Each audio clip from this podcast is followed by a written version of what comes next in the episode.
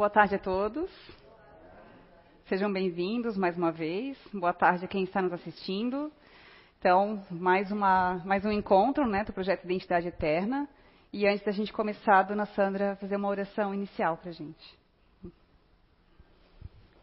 Então vamos serenar os nossos corações, nosso corpo, nossa mente, nos entregando este momento à espiritualidade maior e pedindo a compreensão, a sabedoria e o entendimento das palavras que são, serão proferidas através da Gabriele. Que possamos, ao longo do tempo da nossa caminhada, usar esses ensinamentos, esses conhecimentos, com a mansitude, com a paz, com a compreensão e a, sabedoria que o Mestre Jesus nos ensinou. Que a Gabriela seja envolvida pelos seus guardiões, pela espiritualidade benfeitora dessa casa, para que ela possa desenvolver o que ela veio fazer, o que ela estudou. Obrigada, Jesus. Obrigada, bons espíritos, por mais um dia de vida e podermos estar aqui adquirindo conhecimento. Que assim seja. Que assim seja. Obrigada, dona Sandra. Então vamos lá, né? Processo para afastar os espíritos maus. Parece até que eu vou dar uma receita para vocês, né? Como é que faz para afastar os espíritos maus, né? A gente vai ver. Vamos seguindo adiante. É, e só para lembrar que esse ano o projeto Identidade Eterna, primeira parte, a gente está trazendo assuntos da Revista Espírita do ano de 1859, que foi o segundo ano é, de edições né, e de que o Allan Kardec dirigiu a revista. Então, a Revista Espírita foi criada em 1858 e foi dirigida pelo Allan Kardec até a sua morte, né, em 1869. Então, foram 11 anos de Revista Espírita, sendo 12 volumes bastante conteúdo para 11 anos, né? A gente, é, mesmo sendo espírita, mal lê uma revista de um ano, né? Então, pense em quanto conteúdo tem ali para a gente aproveitar. E Allan Kardec aproveitava muito as revistas espíritas para desenvolver assuntos, né? Desenvolver conteúdos, é, expor cases, exemplos de pessoas que vivenciavam fenômenos em vários lugares do mundo. Então, é, várias, é, vários temas que ele desenvolveu na revista estão em outros livros da codificação, como a gente vai ver mais para frente, né, um pouquinho sobre o livro dos médiuns também. Então, o foco desse tema é falar sobre as psicografias. Né? Então, é, espíritos enganadores nas comunicações escritas. Então, ele falou bem especificamente sobre psicografia nesse assunto que eu vou trazer. Mas a gente vai acabar falando um pouquinho também de outras é, influências, né? não só em psicografia, tá? Ah, Kardec dizia né, que não existe uma fórmula. Então, eu não tenho como trazer uma receita pronta para vocês, né, para vocês é, se protegerem ou é, se prevenirem né, de serem influenciados por espíritos maus. Mas é, não quer dizer que é impossível a gente identificar isso. Né? Então, é isso que o Kardec desenvolveu nesse, nessa edição. É, tudo que eu vou colocar aqui praticamente são citações do Kardec, tá, gente? Então aqui é sobre a revista espírita mesmo. Já dissemos, e nunca seria demais repetir, que a ação dos espíritos sobre nós é incessante. E, por ser oculta, não deixa de ser menos real. Então, é complicado porque a maioria de nós não vê. Né? A gente sente, às vezes, uma influência, uma irritação sem sentido, sem motivo. Né? Então é difícil a gente saber lidar com isso. Né? Por isso que ele trouxe essa temática. Mas ele reforça que os espíritos estão por toda, toda parte, né? Seja aqui, seja na nossa casa, seja em outros locais que a gente frequenta. E eles se aproximam ou se afastam de nós. Isso vai depender de nós, né? O que, que eu estou pensando? O que, que eu estou emanando nesse momento. É, eles é, se aproximam conforme as nossas qualidades, nossos defeitos, conforme a afinização que eles sentem. É a mesma coisa que a gente encarnado. E, na, e nessa, nessa, edição ele, ele, compara muito com a gente, com a nossa vida aqui na Terra, é, da mesma maneira. Até porque o que muda só é o nosso corpo, né? Então a gente ainda está num corpo terreno, num corpo carnal, e os espíritos desencarnados não estão mais. Mas a mentalidade é muito similar. É, a gente também se afiniza com algumas pessoas, não se afiniza com outras, né? E é assim também que funciona. A gente se agrupa, digamos assim, com as pessoas que têm ideais parecidos, é, pensamentos, né, semelhantes. É, tem mais uma citação aqui do Livro dos Espíritos para complementar. Eu acho que vocês já ouviram essa citação. O Kardec pergunta, questão 459, no Livro dos Espíritos: Influem os espíritos em nossos pensamentos e em nossos atos? E a resposta: Muito mais do que imaginais. Influem a tal ponto que, de ordinário, são eles que vos dirigem. Né? Então, eles influenciam a todos nós, não, é, não necessariamente só a médiums. Né? A gente também é influenciado o tempo todo, né? seja para o bem ou para o mal. Cabe a nós termos o discernimento de definir o que é bom e o que não é.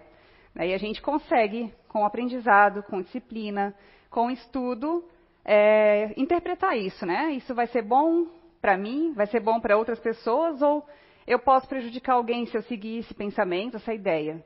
Né? Então é nesse sentido que Kardec coloca para a gente. Uh, mas se não há nenhum meio de os afastar, o que fazer então? Né? Kardec pergunta. E como eu falei antes, ele mesmo disse, não tem um padrão. É, havia pessoas que diziam que tinha sim um processo para fazer isso, mas Kardec diz que não, não é um processo definido. Né? Cada caso é um caso, não dá para a gente julgar que todo espírito equivocado é, vai ser controlado ou identificado da mesma forma. Né? Então não tem uma regra estabelecida. Antes de tudo, podemos estabelecer como princípio que os espíritos maus não aparecem senão onde alguma coisa os atrai.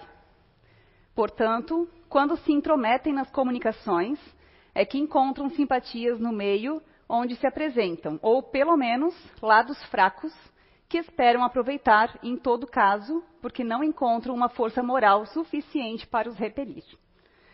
Então, as principais causas que Kardec coloca sempre são questões é, morais.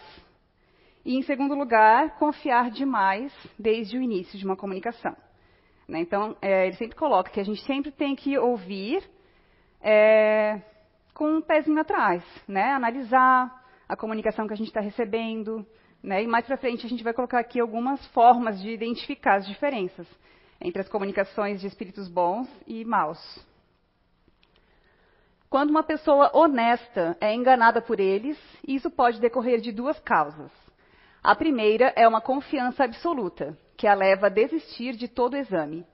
A segunda é que as melhores qualidades não excluem certos lados fracos, que dão guarida aos espíritos maus, ávidos por se agarrarem às menores falhas da couraça. Então, ele até compara, ele complementa essa citação, comparando a nossa vida cotidiana, né? Então, como há pessoas sendo enganadas, há pessoas que ganham golpes, né? E assim, não quer dizer que as pessoas que são enganadas aqui são pessoas que não são boas. Não é isso que ele quer dizer. O que ele quer dizer é que a gente né, sempre tem lá no fundo algo a ser resolvido, um preconceito, né, que às vezes a gente nem tem consciência, porque a gente talvez não passou por uma situação dessa. Mas esses espíritos enganadores, eles são experts, né? Em ir lá no fundo de cada um de nós e saber aonde é o nosso ponto de mexer. Né? Então, é por isso que ele fala que sempre tem alguma fraqueza ainda a ser fortalecida. Né? Então, as pessoas não são ruins, só porque são influenciadas, né? É porque tem alguma coisa ali ainda que está fraco, que tem que ser fortalecido. As que mais enganam são as que têm uma falsa aparência de sabedoria ou de seriedade numa palavra, as dos espíritos hipócritas e pseudo-sábios. Né? Então, o que ele diz que o que mais engana são os espíritos que vêm mansinhos, né? falando palavras bonitas, ou numa psicofonia, né? é, de voz mansa, né? Parece, né? Parecem santos, assim. É o que mais engana, porque daí as pessoas, né? Baixam a guarda e, e ficam, né? Nessa confiando. É claro que, né? Na época que ele escreveu isso, 1859, é, ainda tinha muitas dúvidas, né? Não que a gente não tenha hoje, até porque a gente não sabe tudo. Mas é, a gente sabe hoje, né? Que existem casas também muito fortalecidas, é, já no conhecimento, né, que já estão com esse preparo bem grande assim para lidar com isso, né? E eu trouxe até um case do livro Diário de um Doutrinador do Luiz Gonzaga Pinheiro. Ele é bem brevezinho, tá, gente? Mas é só um exemplo de uma psicofonia mesmo, né? Aqui não se trata de uma comunicação escrita, mas falada. É, certa feita, um espírito apresentou-se com voz melosa, que me pareceu um pouco artificial. Isso é o Luiz Gonzaga que está falando o que deve ser suficiente para deixar o doutrinador atento a seus gestos, palavras e intenções, dizendo-me: Venho agradecer a esse grupo maravilhoso, que muito tem, que muito tem sido testado na fé, superando os mais difíceis obstáculos, pelas curas que vem proporcionando a inúmeros necessitados. Louvo o trabalho incessante de vocês, já que são espíritos conscientes já possuidores de muitos méritos junto ao Senhor da vida. Quantos dariam tudo para ter essa luz que vejo em vocês? Quantos ainda se arrastam na lama, enquanto vocês já contam com as venturas do Evangelho instaladas em seus corações? Notando-lhe a prodigalidade nos elogios, fiz-lhe o seguinte convite. Já que o irmão acompanha e aprova nosso trabalho, observando-nos constantemente, oremos juntos pelos doentes, pelos injustiçados, para que a verdade se sobreponha à mentira, a luz afugente às trevas e a honestidade venha finalizar o reinado do engodo, da mentira e da falsidade sobre a terra. Grande foi a minha surpresa quando ouvi dizer: Permita-me o irmão fazer a prece. Fez então uma prece tão linda quanto a de Cáritas uma verdadeira poesia, uma preciosidade literária. Após a oração, contudo, veio o conselho, cujo veneno, sutilmente velado, identificou-lhe os objetivos. Apesar de todos aqui estarem com Cristo e dele receberem a força, o ânimo e a coragem na luta diária, noto na fisionomia de alguns o cansaço pelas árduas tarefas. Conversei com um mentor de vocês e ele permitiu que aquele que estivesse sentindo-se estafado pudesse ausentar-se por alguns dias ou semanas para a recuperação devida. Deus supre a falta, as férias, né? Identificada estava a sua farsa e evidente a sua missão: minar pela vaidade através do elogio, procurar provocar baixas no grupo pela ausência de algum invigilante que lhe aceitasse a sugestão.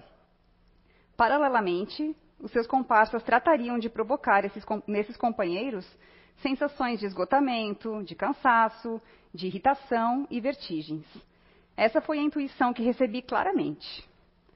Intrigado com a prece que ouvira, principalmente porque não notara nela o sentimento, a emoção e o fervor que caracterizam a sinceridade na oração, fato que mais o identificava como mistificador, perguntei baixinho ao nosso médium vidente. Mas, hum, peraí, é que eu vou pular um pedacinho aqui. Aí o médium vidente responde. Ele trouxe a prece escrita em um papel e apenas leu. Descoberta sua farsa, ele quis retirar-se. Era um jovem ator, utilizado por espíritos trevosos empenhados em constante luta contra as casas espíritas. Então, é só um exemplo, né? De algo que eles podem fazer para enganar as pessoas, né? é, elevar as pessoas, estimular a vaidade delas, o orgulho e fazê-las se afastarem, né? Porque quando a gente está trabalhando, a gente está aqui na ativa, a gente está com a nossa cabeça voltada para isso, né? A gente não tem é, um momento de vazio para ter essa perturbação. Né? Então, o que eles gostam de fazer é afastar as pessoas do trabalho espírita mesmo, né? Afastar os trabalhadores, frequentadores, por que não? Né? Para que a gente vá se distrair com outra coisa e numa dessas a gente dá uma abertura, né, para que eles alimentem uma perturbação, né, ou qualquer outra coisa do gênero. E continuando aqui, então. A primeira coisa é não os atrair e evitar tudo quanto lhes possa dar acesso. principalmente as questões morais, né, como eu falei antes. São as que mais fazem abrir portas para esses espíritos se aproximarem. É, temos que saber aprender com as comunicações que recebemos, não nos fanatizarmos e não darmos margem. Né? Porque quando a gente às vezes escuta algo é, vindo de um espírito, né, a gente tem a sensação de que, ah, mas ele é um espírito, né? Vou, ele sabe mais, então eu vou seguir o que ele está falando. E não é bem assim, né? A gente cansa de escutar que o espírito desencarnado nada mais é do que uma pessoa que somente não tem mais o corpo físico, né? Assim como nós, quando nós desencarnarmos, também o que a gente aprendeu aqui, a gente vai levar com a gente. A gente não vai saber mais do que a gente sabia até então.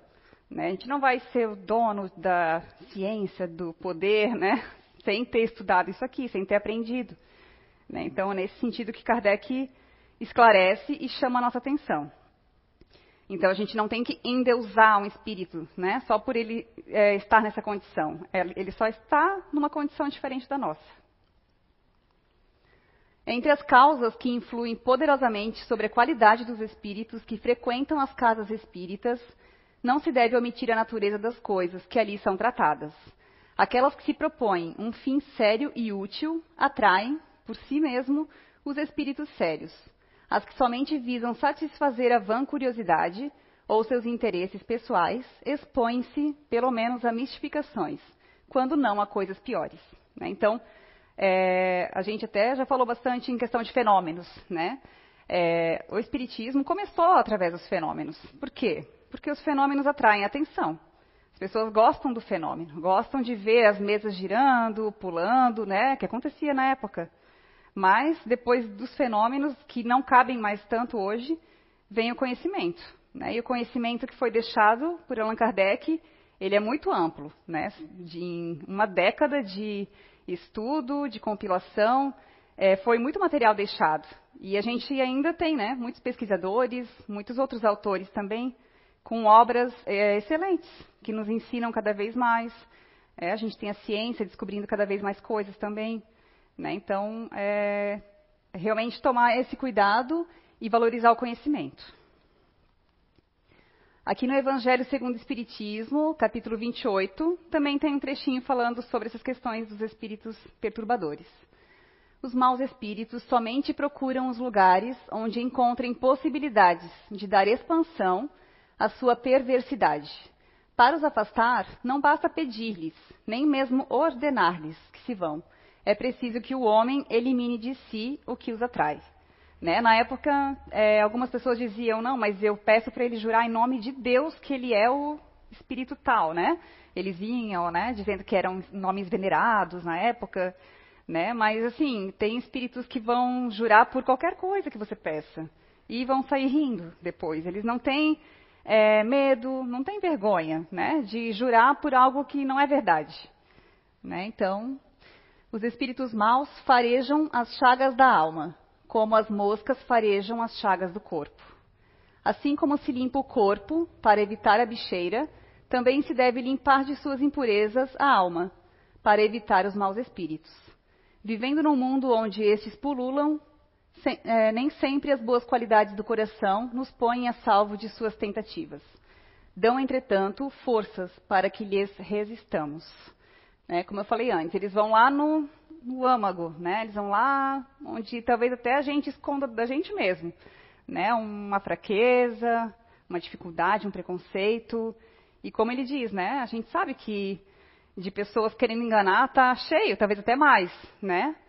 É, pela falta do bem, realmente, né? Ou é, das pessoas, às vezes, do bem serem um pouco mais tímidas para se impor, né? E, e como a gente faz para limpar, então, né? Isso já que, como ele diz, compara com as moscas, né?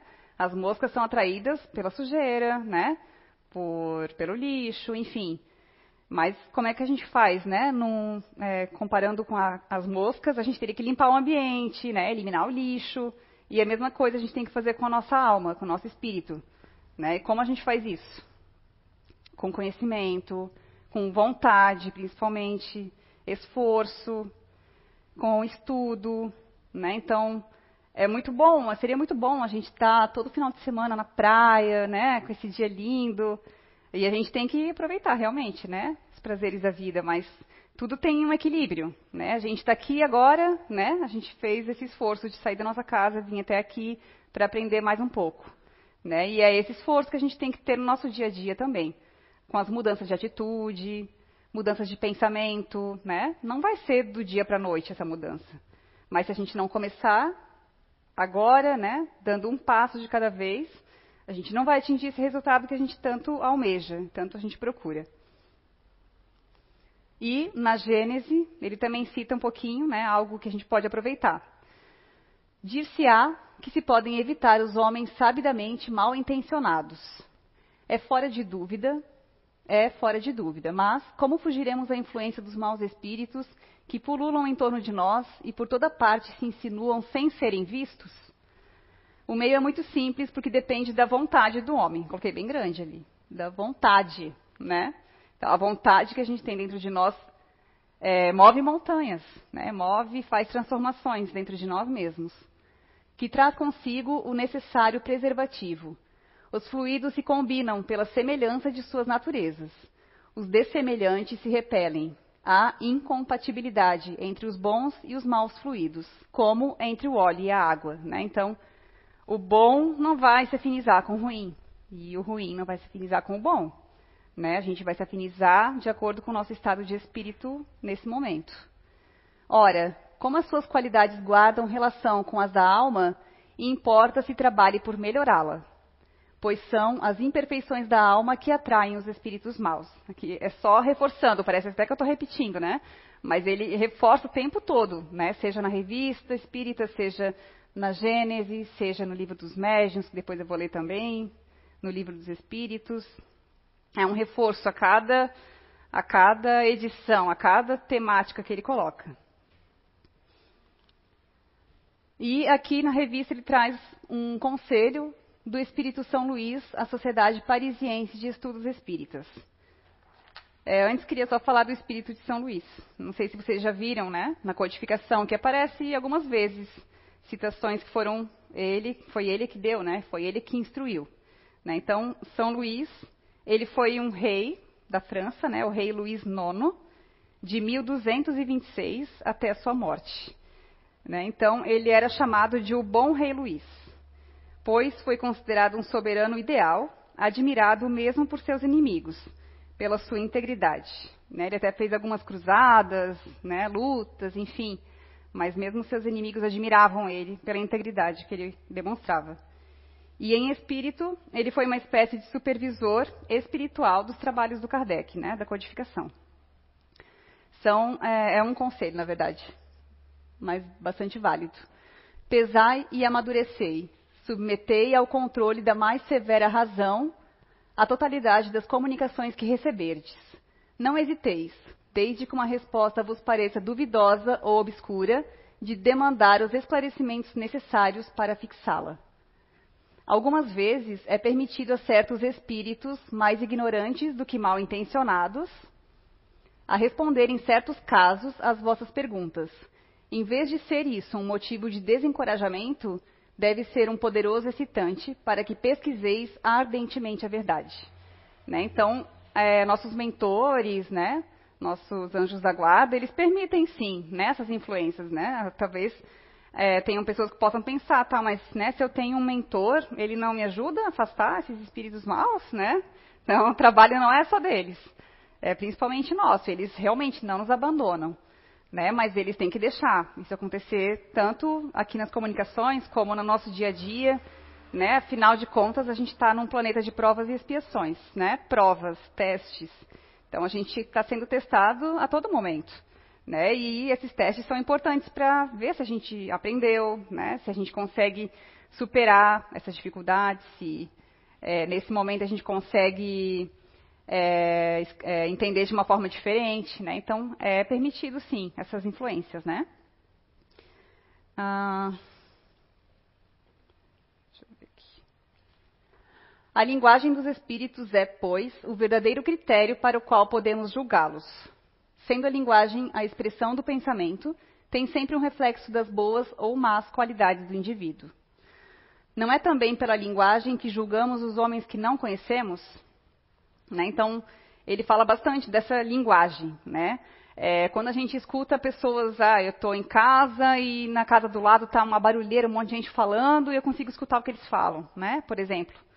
Eu consigo perceber pela linguagem que eles estão falando, se eles estão usando palavrões, grosserias, ou não, né? São pessoas educadas, eu consigo, a gente consegue, né? Não, meu, mas essa pessoa é educada, acho que ela é uma pessoa superior, né? Ou não, essa pessoa é inferior, ela só está brigando, né? A gente consegue ter uma ideia se a pessoa tem boa intenção ou não, no mínimo, né? E ele até dá como exemplo, na época, cartas, né? Como era muito forte, é, se recebermos 20 cartas escritas por pessoas diferentes, que jamais vimos, só pelo jeito de escrever, linguagem, expressões, etc., conseguiremos reconhecer os mais sábios e os mais ignorantes, o orgulhoso e o modesto, os mais grosseiros e os mais educados. Né? Então, assim como seria aqui, né, encarnados, também é com os espíritos desencarnados. São formas, exemplos que ele dá, né, para a gente prestar mais atenção no linguajar que esses espíritos utilizam. Os espíritos bons, de modo algum, se sentirão ofendidos com essa escrupulosa investigação, porque são eles próprios que Nola recomendam como meio de controle. Então, a investigação a que ele se refere, né, é, se caso a gente escuta uma comunicação e fica com dúvidas, não, não entendi o que ele quis dizer, né? O que você quis dizer com isso? Que a gente tem que fazer essa investigação, né? Com todo respeito, claro mas fazer mais e mais perguntas. Né? Então, os espíritos superiores, eles não vão se sentir incomodados. Eles querem mais é esclarecer a gente. Né? Mas os espíritos que estejam querendo nos enganar, eles vão ficar incomodados, né? Vão começar a ficar, né? Não tem como é aqui. A pessoa já começa a ficar nervosa, né? Tá fazendo uma coisa errada. Já não consegue responder direito, fica em dúvida, né? Então, da mesma forma acontece com os espíritos desencarnados. Então, ele diz né, que temos que sempre ter a desconfiança. E aqui ele cita, então, 13 caracteres que revelam a origem das comunicações espíritas. Aqui na revista ele elencou 13, 13 caracteres, né? mas no livro dos médiuns, depois eu vou mostrar para vocês, ali tem um capítulo onde ele enumera 26 caracteres, né? o dobro. Então ele desenvolveu até mais, né? Cada linha dessas que eu vou falar para vocês. Né? Então são maneiras da gente identificar esses espíritos. Né? Como eu falei antes, não são regras. são só é, informações. Vamos lá então. Primeiro, a linguagem dos espíritos superiores versus a dos inferiores, como acabei de falar. Os espíritos superiores, eles têm uma linguagem nobre, né, elevada, e os espíritos inferiores, eles já têm uma baixeza, né, uma autossuficiência, um, é, uma arrogância. Né? É, no começo pode não parecer, mas em algum momento eles vão perder essa linha reta, né? vai dar uma dúvida, né? alguma coisa ali vai pegar, para a gente entender que não, ele não seguiu aquela linha desde o começo. Humildade e saber versus arrogância e ignorância. Né? Então, os espíritos bons, eles sabem somente o que eles. Aliás, eles falam somente o que eles sabem. É, e eles não vão ter vergonha de dizer: olha, isso eu não vou saber te responder. Né? Ou isso eu não posso responder agora. E os espíritos inferiores, eles sabem tudo. Né? Mesmo que não seja verdade, eles vão responder, vão responder, porque eles sabem. Né? Então, dá para sentir, né? Tem uma uma arrogância bem grande. Linguagem duvidosa e contraditória entre duas comunicações, né? Então, vamos lá. Recebi duas cartas da Jaque, tô brincando. É, as duas cartas têm o mesmo jeito dela de escrever, né? Com expressões parecidas, né? Tá, beleza, tá ok, é a mesma pessoa.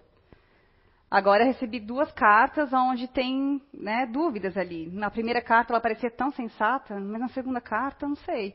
Tá, tem alguma coisa estranha aí, né? É nesse sentido que ele quer colocar. Então ali a gente já vê que espíritos inferiores né, podem ser impostores numa situação dessas. 4. Os espíritos bons jamais dão ordens, não impõem, aconselham e, se não são ouvidos, retiram-se. Né? Então, eles aconselham, os espíritos inferiores ordenam que você faça isso. Né? Tem uma grande diferença. Cinco, os espíritos bons não adulam, né? Não adulam, não bajulam, não ficam ali só né, fazendo elogios, queridinho, né, férias para todo mundo. Né, ao contrário dos espíritos inferiores, né, que eles já vêm bajulando, como o exemplo que eu li para vocês ali. Né, falando maravilhas, né, colocando lá em cima, estimulando nosso orgulho, nossa vaidade, para que a gente né, pense que a gente é maioral. 6. Maturidade versus inferioridade. Os espíritos bons são maduros, né? A gente sente na linguagem deles a maturidade, a elevação. Os maus demonstram sinais de inferioridade, né? Então eles são pegos nas pequenas coisas. Assim como eles nos pegam nas pequenas coisas, a gente tende a pegá-los também nas pequenas coisas. Né? Então coisinhas pequenas, medíocres, que espíritos superiores não vão né, relevar, eles vão ser pegos ali. Né? Eles vão dar bola para isso, para coisas pequenininhas. 7. Desconfiar de nomes ridículos e estranhos, né? Então, é mais um caractere que a gente tem que seguir. 8. Desconfiar de nomes extremamente venerados, né? Então, aqui é o Chico Xavier que fala para vocês, né? Então, duvidar, a gente tem que duvidar. Nomes, né, é, elevados que possivelmente, se eles se comunicarem, eles vão utilizar né, eles estão lá em cima, eles vão ter um médium aqui no plano espiritual para daí se comunicar com o médium aqui no, no plano terreno. Eles né, não, nem sempre vão vir direto aqui. Né? Então, e Kardec fala até mais para frente que, nossa, apareceu Santa Maria para ele na codificação, escrevendo Jesus Cristo. Né? Ele falou, se eu fosse ouvir tudo, dar bola para tudo que eu ouvia, eu não tinha nunca terminado essa codificação. Né? 9 avaliar os aconselhamentos dados. Os espíritos bons, eles são cuidadosos, né, com os conselhos que eles nos dão. E sempre todo conselho tem um objetivo real e verdadeiro. 10 e 11. Cuidados com os conselhos, né? mais uma vez, ligados a sentimentos de ódio, ciúme e egoísmo. Ah, mas esse conselho está meio estranho, né? Se eu fizer isso, a Leite vai sair, oh, vai sair prejudicada, né? Então, por, é só um exemplo, né? A gente tem que estar tá ligado nisso. E também quando não tiver bom senso, quando a gente sentir que tem sentimento aí de raiva, algum outro sentimento baixo. 12. Sinais materiais. Ação violenta sobre o médium, escrita com movimentos bruscos e irregulares. Né? Então, ah, o movimento ali, a pressão no lápis é forte, quebra o lápis na hora de escrever. Né? A gente já vê que é aí uma interferência bem violenta, bem pesada. Ah, é, isso eu já falei. Claro, estou lendo aqui o meu. E obsessão. Né? Então, os espíritos bons não obsidiam. Que é obsidiar? Né? Eu vou, eu quero, eu quero escrever agora, em qualquer momento, não importa se em casa. Eu não vou esperar a hora certa, né? Mas espiritismo, mediunidade tem hora sim, né? E o médium, ele sempre passa, todo médium passa por um processo de educação. Né? O médium ele, ele tem que saber controlar isso. Né? E quando há uma obsessão, o obsessor ele quer aparecer, não importa a hora. Né? Eu quero, quero que seja agora. É... E os bons também não se impõem, né, no momento que eles querem, só os maus que fazem isso. Eu falo maus, né, mas eles são equivocados, na verdade. Né? O Kardec também se expressou como maus, mas a gente sabe que são menos bons, né, então. É, cuidados para os médiums. Devemos ter por suspeito de inferioridade ou de má intenção todo espírito que prescreve o isolamento e o afastamento das pessoas que podem dar bons conselhos. Então, os espíritos inferiores, né, que querem obsidiar, que querem fascinar médiums ou outras pessoas que não sejam médiums, é, eles querem derrubar a pessoa, né? Eles querem que a pessoa fique sozinha, né? Porque vai ser mais fácil assim a gente é, pegar essa pessoa, a gente perturbar ela. Né? E eles fazem de tudo para que é, o médium desconfie de pessoas boas, né, que às vezes percebem. Olha, eu tô, tô percebendo ali que a né, médium tal, ela não tá, tá estranha, né? Vou ali falar com ela. Ela vai dizer, não, não, isso é coisa da tua cabeça. Já começa a desconfiar. Meu, tá mexendo perturbada. Então, nem vou mais lá. Nem vou mais naquela casa. Né? Então, eles fazem de tudo para afastar as pessoas boas que querem alertar os médiums, né? ou as pessoas que estão fascinadas, a se afastarem. Eles são mestres nisso. E pela imagem, né, imagem que eu digo é, ai, mas né, meu amor próprio, tô com vergonha agora de admitir que eu fui né, perturbado. Tá, né? Tem pessoas que têm vergonha de dizer, meu, caí nessa, sabe? Se eu caí é porque eu dei abertura. O que, que eu fiz de errado? Mas isso pode acontecer com qualquer pessoa, né? E é aí também que pega, porque a pessoa demora a procurar ajuda, né? Tem vergonha, não quer demonstrar isso, né? É... Aí Kardec coloca um case de um senhor de outro local que foi visitar ele, né, dizendo que ele tinha uma mensagem muito importante para o Kardec, era um alerta, sabe? Tinha uma trama sendo feita contra o Kardec e ele precisava alertar o Kardec. Ele falou, né, é, prazer, eu vim aqui, posso psicografar na sua frente? E o Kardec falou, claro, né, por que não? Pode, pode começar. Aí a escrita, né, vou citar só uma partezinha, tá? A escrita usava expressões assim. Ordenei ao Senhor C, que era o médium, que é o farol de luz dos espíritos bons, dos quais recebeu a missão de espalhar entre seus irmãos que se dirigisse à casa do senhor Allan Kardec, o qual deverá crer cegamente no que eu lhe disser, porque eu pertenço ao número de eleitos prepostos por Deus, para velar a sua salvação, e porque lhe venho anunciar a verdade. Aí Kardec já falou, chega, já é o suficiente para mim, já vi que essa comunicação não é séria. Ele foi bem direto, né? Curto e grosso. Chega, pode ir embora, essa comunicação não me pertence. Né? E tentou alertar, olha, você tem que tomar cuidado, esse espírito ele está ordenando, né, que a gente, que eu siga isso, que você venha me trazer a mensagem, né? Esse Kardec até coloca, não sei se o senhor ali seguiu, né, a recomendação, mas ele se afastou e não voltou mais. Né? Então ele mesmo disse, é, eu tenho certeza, né, que muitos espíritos querem me derrubar. Imagina uma missão tão grandiosa, né? Até a gente que não tem nenhuma missão tão grande assim já está falível aí a ser pego, né? Imagina o Allan Kardec, né? Então ele disse: eu sei que eu não fiz nada conscientemente de mal para ninguém, né? Mas sempre vai ter alguém que, querendo o meu mal, assim como de todos nós, né? Ah, compete, pois, a nós provar-lhes que perdem o tempo Acrescentemos que, para isso, a prece é poderoso auxílio. Por ela, atraímos a assistência de Deus e dos espíritos bons, aumentando a nossa própria força. É conhecido o preceito: ajuda-te e o céu te ajudará. Por certo, Deus quer assistir-nos, contando, contanto que de nosso lado façamos aquilo que é necessário. Né? Então, a gente sempre fala da prece aqui. Né? Como a prece é importante nos momentos de dificuldade, nos momentos em que a gente não consegue controlar nossos pensamentos, nossos sentimentos. Mesmo assim é difícil, né? Imagina sem a prece, então.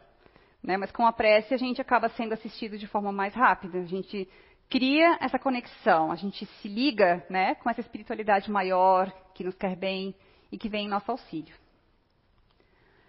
E agora eu cheguei na parte do livro dos médiuns, tá? Trouxe essa parte do livro dos médiuns para vocês porque eu achei bem interessante e acredito que ela complementa bastante o conteúdo da revista Espírita. Até porque, é, como eu falei antes, né? O é, Kardec aproveitava as, os posts, né, as postagens da revista Espírita para desenvolver outros conteúdos na codificação.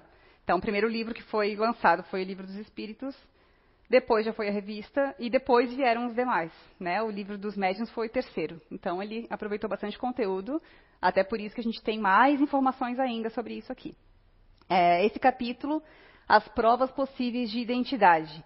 Como distinguir os espíritos bons e maus, perguntas sobre a natureza e a identidade dos espíritos. Capítulo 24. Né? Então, é claro que eu vou trazer algumas coisas aqui só, né? Mas quem tiver interesse de saber mais, de estudar mais sobre isso, aprofundar, esse capítulo é bem interessante e tem bastante conteúdo para estudar. Vamos lá, então. É, a questão da identidade dos espíritos é uma das mais controvertidas, mesmo entre os adeptos do espiritismo, porque os espíritos, de fato, não trazem nenhum documento de identificação, né? não é que nem a gente. E sabe-se com que facilidade alguns deles usam nomes emprestados. Esta é, portanto, depois da obsessão, uma das maiores dificuldades da prática espírita mas, em muitos casos, a questão da identidade absoluta é secundária e desprovida de importância real. Então, os espíritos superiores, eles nem querem se identificar, né? Eles não precisam dizer, olha, eu sou, tá falando com, tá, acha que está falando com quem? Eu sou fulano, né? Não, precisa disso. Eles, o que importa é o conteúdo da mensagem. O que importa é o aprendizado que a gente vai ter com isso. Não importa quem é que está falando. É, lembrando também das sessões de psicografia que a gente tinha aqui na CIU, né, algumas pessoas acompanharam mais de perto. É, a gente sempre via, né, algumas mensagens elas vinham com gírias, expressões que só aquele espírito usava, né, quando ele estava aqui encarnado. É, dá para perceber muito bem o jeito que a pessoa escreve, que a pessoa falava, né, e o jeito que ela comunicar. Ela não vai, né, simplesmente mudar tudo isso de uma hora para outra só porque desencarnou. Ela vai ter aquela, aquele mesmo jeitinho, né, que tinha, trazendo até exemplos que só ela saberia, que só a família saberia. É, o que nos interessa não são as pessoas, mas o ensino, né? Isso que eu falei agora. Ora, se o ensino é bom, pouco importa que venha de Pedro ou de Paulo. Devemos julgá-lo pela qualidade e não pelo nome. É, aqui é um, um exemplo também. E ele também fala bastante nessa parte que a gente, apesar da gente querer investigar e ser importante esse pezinho atrás, é, a gente também tem que ter o devido respeito. Né? Então, a gente, quando vai em algum local, a gente tem aquele cuidado assim, ah, eu, eu fiquei um pouco desconfiada da fulana ali, mas eu não, né, a gente não vai chegar lá e dizer, me dá a tua identidade, quero ver se tu é tu mesmo, né? Não vai fazer isso. Então, a gente também não vai fazer isso com o espírito, a gente vai ter que ter o devido respeito, né? Sem chegar, chegando, né? Sendo maldoso, né? Daqui a pouco a gente está invertendo, né? A gente está sendo o espírito mal, né? Ah, aqui é só um exemplo. É, um deles se comunicava com um médium, dizendo-se dizendo o próprio Deus. E o médium, muito honrado, com tão, com tão elevada graça, graça imagina, né? Estou recebendo Deus, né? É, muito honrado, não hesitou em acreditar. Evocado por nós, não ousou sustentar a impostura e disse: Eu não sou Deus, mas sou seu filho. Então sois Jesus? Isso não é provável, porque Jesus está muito elevado para empregar subterfúgios. Ousais afirmar em nome de Deus que és o Cristo? Eu não disse que sou Jesus, disse que sou filho de Deus porque sou uma de suas criaturas. Deve-se concluir disso que a recusa de um espírito em afirmar a sua identidade em nome de Deus é sempre uma prova de que usa de impostura, mas que a afirmação nos dá apenas uma presunção e não uma prova da sua identidade. A inteligência está longe de ser um sinal seguro de superioridade, porque a inteligência e a moral nem sempre andam juntas. Um espírito pode ser bom, afável e ter conhecimentos limitados, enquanto um espírito inteligente e instruído pode ser moralmente bastante inferior. Né? Então, a moral é muito diferente da inteligência. Né? A gente pode conhecer pessoas que têm uma moral elevada, que são inteligentes ao mesmo tempo, mas nem sempre, né? porque os espíritos maus eles são muito inteligentes. Né? Então, um espírito, ele, a gente sempre fala, né? Quando a gente está na quinta série, a gente tem professores de quinta série. Quando a gente está lá no segundo grau, são professores, né? Já mais estudados. Né? Então, se eu sou uma pessoa muito estudada, vai ter que vir alguém muito inteligente, que se afinize comigo nos mesmos assuntos, mas que tenha essa inferioridade. Né? Então, da mesma forma, acontece aqui. Né? Então, a moral é, não quer dizer, a inteligência não quer dizer nada, assim, ah, então ele é muito inteligente, e ele deve ser um espírito muito bom. Né? Não, não dá para a gente utilizar isso como regra também. Difícil, né? Mas não é impossível. Ah, esse aqui é o final. O final que eu falei, eu falei, ganhei um tapa na cara, não vou tomar isso sozinha, não, estou brincando. É, então aqui, né, no final, do, no livro dos médiuns, é, Kardec coloca como último caractere, né, o vigésimo sexto. Para julgar os espíritos como para julgar os homens, é necessário antes saber julgar-se a si mesmo. Né? Então, antes da gente, a gente está aqui aprendendo isso, né? Mas antes de a gente querer dizer se espírito é bom, se não é bom, né? Será que eu sei se eu sou boa, se eu não sou? Né? Será que eu, eu me conheço? Eu me julgo? Eu estou vigilante no meu dia a dia? Né? Então a gente tem que primeiro se conhecer saber né, os nossos entraves, nossas dificuldades, nossa, nossos preconceitos, muitas vezes, né, paradigmas, cuidar bastante com isso e saber alimentar a nossa alma, né, nosso espírito com o que né, verdadeiramente importa. Né? Então, é isso. Perguntas, daqui a pouco tem outra pessoa aqui, tô brincando. Pode. Fácil. Sim, claro.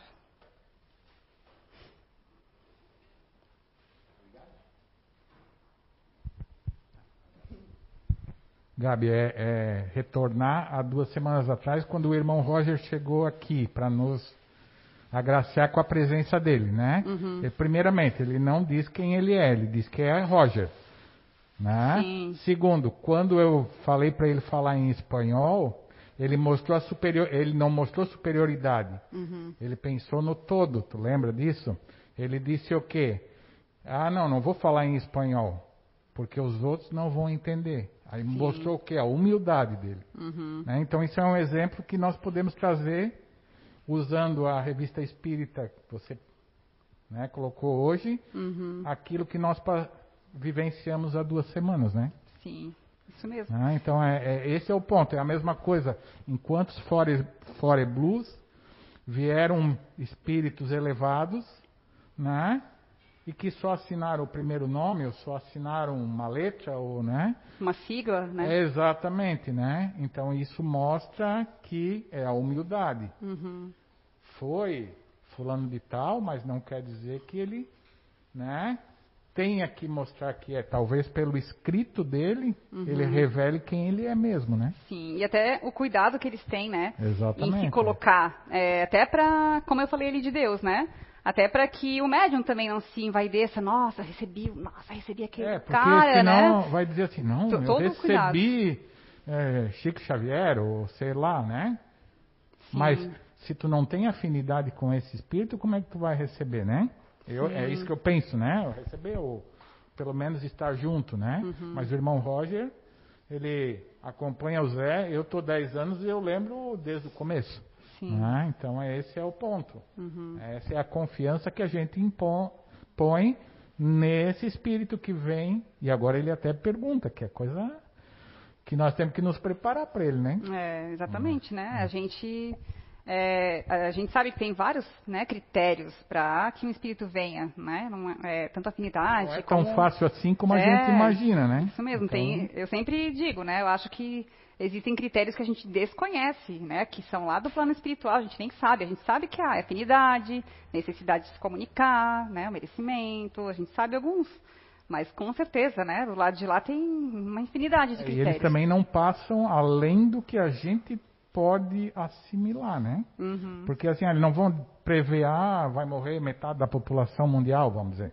Né? Nunca virão falar isso. Uhum. O espírito que vier falar isso, ele provavelmente ele quer né, se elevar e ó, estou avisando, É, primeiro É. ele, né, quer, quer mostrar que sabe quer muita mostrar coisa. que sabe muita coisa. Já, é. já é um, É. né, ó, vou dar um passo Depois atrás, né? vai ter aqueles que vão acreditar, né? É, e aí é segundo, É, é, é, perturbar as pessoas, Sim, né? sim. Porque vai ter gente que vai ficar, meu É. Deus, ai, meu É. Deus, a gente vai morrer, né? Sim. Vai, vai se perturbar Todo ali mundo já. vai, né? Então, são é, várias, vários quesitos aí pra Eu gente... lembro do segundo Foreblu que o Clóvis Nunes assustou toda a plateia. Tu lembra disso?